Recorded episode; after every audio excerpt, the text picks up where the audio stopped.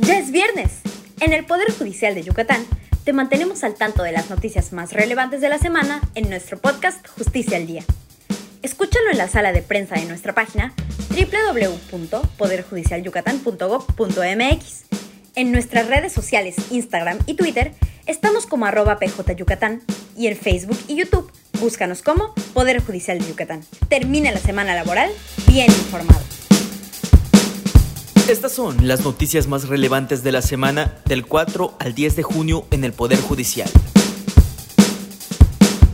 El Poder Judicial del Estado de Yucatán se mantiene sin bajar la guardia frente al SARS-CoV-2 durante este año, tal como lo viene haciendo desde marzo de 2020 con la implementación de medidas sanitarias de acceso para empleados y público, pero también con la desinfección profunda y constante en todos y cada uno de sus edificios.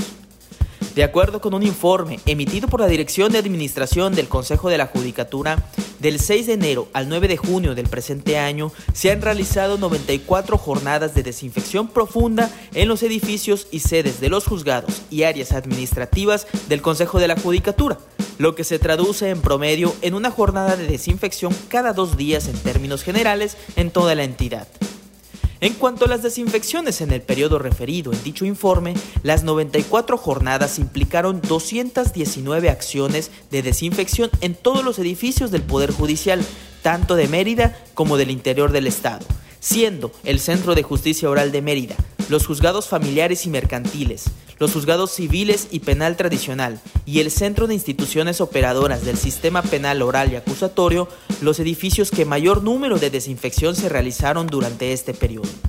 Consulta el comunicado completo en nuestra página de internet y en nuestras redes sociales. El Poder Judicial del Estado informó que el pasado 31 de mayo fecha límite para la presentación de declaración de situación patrimonial y de intereses, los servidores judiciales de dicha institución cumplieron con esta obligación. Las Contralorías del Consejo de la Judicatura y del Tribunal Superior de Justicia otorgaron, desde principios de año, capacitación a todas y todos los servidores judiciales de manera presencial, por medio de citas y vía telefónica, así como apoyo en sus centros de trabajo para resolver dudas y brindar asesoría con la finalidad de realizar su declaración patrimonial. Asimismo, se llevó a cabo desde el mes de marzo la campaña Declara, que tuvo como objetivo informar y exhortar a las y los servidores judiciales a cumplir con dicha obligación, mediante la publicación de imágenes y mensajes difundidos en la página web y redes sociales institucionales.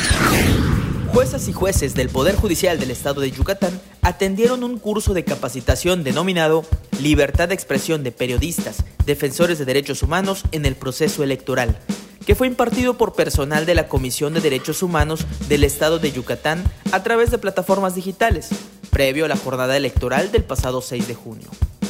En la inauguración de dicho curso, el consejero presidente de la Comisión de Desarrollo Humano del Consejo de la Judicatura del Poder Judicial del Estado, Luis Alfredo Solís Montero, agradeció a la CODEI la oportunidad de compartir un tema de conocimiento vital para las y los juzgadores, pues los ataques a reporteros, periodistas, medios de comunicación y defensores de derechos humanos son una problemática actual en algunas zonas del país. El curso fue impartido por la abogada Minerva Benítez Castillo, quien actualmente es coordinadora de capacitación de la CODEI y abordó temas como los antecedentes de la protección a periodistas y defensores de derechos humanos, así como la guía para las medidas cautelares a este sector de la sociedad. El curso estuvo coordinado por el área de capacitación de la CODEI y la Escuela Judicial del Poder Judicial del Estado. Gracias por escucharnos. Te recordamos que puedes consultar los podcasts Justicia al Día de fechas pasadas en nuestra sala de prensa y en nuestras redes sociales. Hasta la próxima.